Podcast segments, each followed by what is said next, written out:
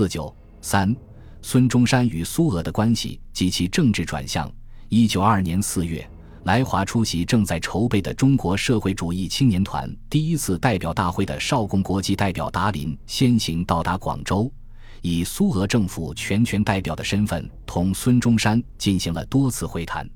孙中山希望与苏俄建立更多的联系，而达林则提出国共两党建立民主联合战线的建议。会谈正在进行中，陈炯明发动政变，孙中山驻留永丰舰时仍与达林保持着联系，直到其离开广州。在孙中山离开广州前，他曾经请陈友仁转告达林：“在这些日子里，我对中国革命的命运想了很多。”我对从前所信仰的一切几乎都失望了，而现在我深信，中国革命的唯一实际的真诚的朋友是苏俄。我决定赴上海继续斗争，倘若失败，我则去苏俄。一九二二年六月的陈炯明政变，使正在进行中的孙中山北伐再遭重大挫折，而且陈炯明及其粤军是孙中山曾经鼎力培育并视为其可信赖的部队。如今于旦夕之间叛孙，确实使孙中山内心有深重的失败感。孙中山曾经寄予期望的西方列强，视其为缺乏实权的边缘政治人物，对他并没有多少切实的支持。列强的现实主义态度，反而促使孙中山的反思，成为孙中山放弃其不切实际的理想，更多追求现实的动力。而苏俄恰恰是当时能够为孙中山提供实际支持的一方力量，孙中山的政治态度由此发生重大转向，更多倾向于和苏俄结盟，以获得实际的支持。在此前后，陈炯明发动政变，吴佩孚镇压公运，而且无论是陈炯明还是吴佩孚，也都没有表露出和苏俄有密切合作的可能性。苏俄对陈炯明和吴佩孚在政治上的期待基本落空，他们的目光也在更多转向孙中山，将孙作为在中国合作的主要政治力量之一。而中国共产党的成立，又使苏俄与孙中山的合作多了一条可行的沟通途径，较之完全由苏俄出面更有可伸可缩的方便性。孙中山和苏俄两方的现实需要和对政治形势的判断。决定了双方的关系越来越近，双方的合作具有了高度的可能性与相当的可行性，是双方关系发展的逻辑结果。当然，孙中山对这种合作的需要更为迫切，也更具有现实的意义。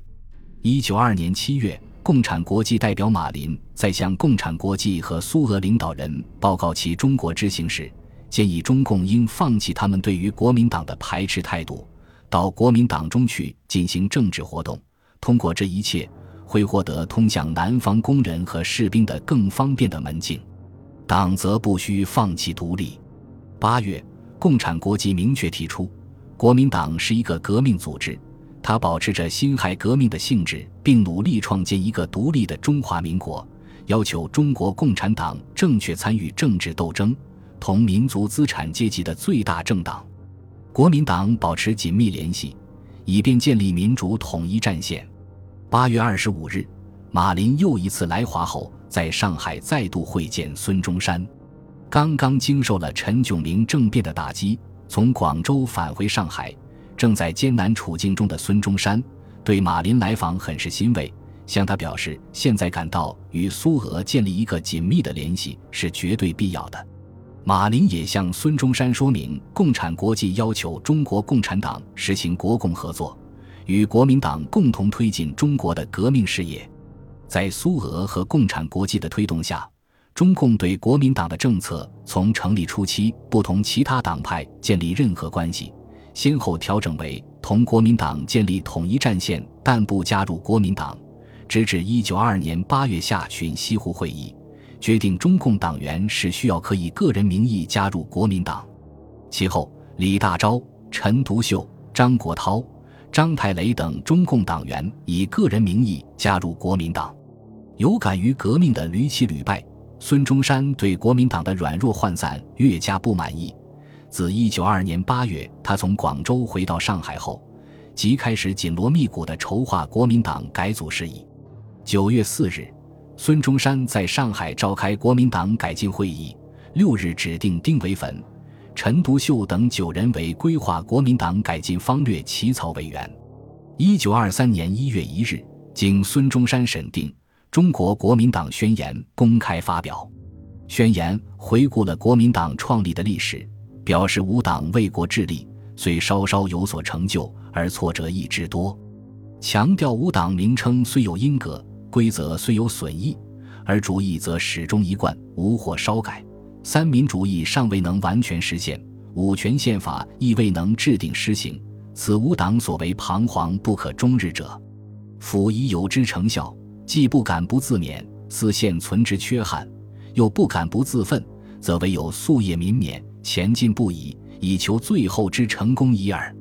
重申奉行三民主义和五权宪法，提出国民党的政策是：力图改正条约，恢复我国国际上自由平等之地位，实行普选制度，以人民投票直接行使创制、复决、罢免各权，确定人民有机会、结社、言论、出版、居住、信仰之绝对自由权，实行地价税法，铁道、资源及大规模工商业由国家经营管理。并由工人参与部分管理权，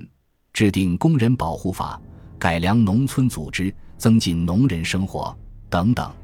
同时公布的《中国国民党党纲》也说明了三民主义和五权宪法的主要内容。宣言不提护法而强调主义，与以往表述有所不同。一月二日，孙中山在上海召集中国国民党改进会议，在大会演说中。孙中山告诫与会者：“我们自革命成功以来，民国成立以后，我们的党务反不如前，挤成了一盘散沙，把从前革命的精神都无形丧失了。要求大家把本党再改进、再扩张起来，切实把党务来改良、来扩张，使一日一日的进步才好。这些都表示国民党改组的逐步进行，预示着国民党改弦更张的开始。一九二三年一月十七日。”苏俄代表岳飞抵达上海，此后十天中，他与孙中山多次会见，就相关问题有广泛的讨论。二十六日发表孙文岳飞联合宣言，双方认为，中国最要最急之问题，乃在民国的统一之成功与完全国家的独立之获得。关于此项大事业，岳飞军并确告孙博士，中国当得俄国国民最炙热之同情，且可以俄国援助为依赖也。岳飞代表苏俄再次声明，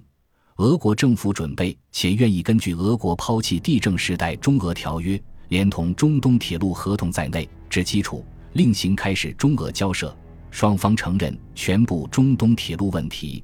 只能于适当之中俄会议解决中东铁路之管理。事实上，现在只能维持现状。俄国县政府绝无意从无意思于目的，在外蒙古实施帝国主义之政策。或使其与中国分离，孙博士因此以为俄国军队不必立时由外蒙撤退。孙文岳飞联合宣言的发表，表明苏俄与孙中山的接近与合作初见成效，也表明孙中山着力寻求苏俄援助以完成其革命事业。双方在宣言中都表明了自己的原则立场，各有所得。苏俄虽然表示抛弃中俄旧条约。但在事关苏俄国家利益的中东路和外蒙问题上，并未有实质的让步。孙中山得到了苏俄对其革命事业的援助承诺，同时又使苏俄承认共产组织甚至苏维埃制度，事实上均不能引用于中国，因中国并无使此项共产制度或苏维埃制度可以成功之情况也。所以，双方都可以对宣言做有利于自己的解读。双方对宣言也都表示满意。宣言发表的次日，岳飞与孙中山的代表廖仲恺同往日本，在近两个月的时间里，心息相聚，议论上下古今，对各种问题互相辩论，就改组国民党、建立党军等问题达成原则意向。孙文岳飞联合宣言的发表，表示孙中山与苏俄建立实际的政治关系。其后，苏俄对孙中山的实际援助开始到达广东。一九二三年五月，苏联政府向孙中山表示，将提供二百万金卢布的款项和八千支日本步枪、十五挺机枪、四门炮和两辆装甲车，但请其严守秘密。孙中山复电接受苏方的建议，在当时，这种援助是孙中山最急切需要的，因为据马林的报告，廖仲恺经常对我讲，钱的问题是他最大的忧虑，几乎唯一的忧虑，他一筹莫展。苏俄的金钱和物质援助对孙中山而言，实可谓雪中送炭。苏俄还开始向广东政府及国民党派出政治军事顾问，最早的一批顾问在一九二三年秋季到达广州。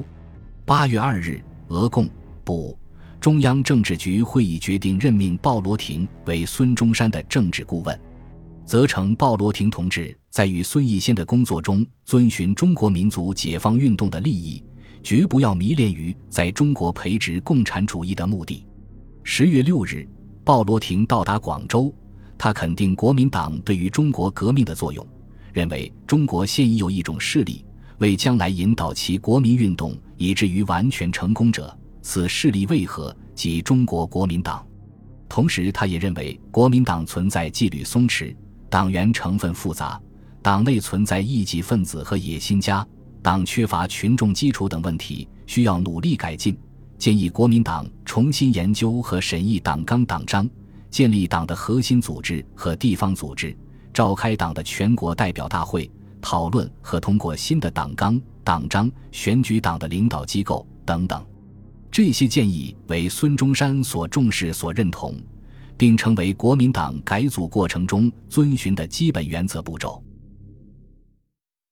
本集播放完毕，感谢您的收听，喜欢请订阅加关注。主页有更多精彩内容。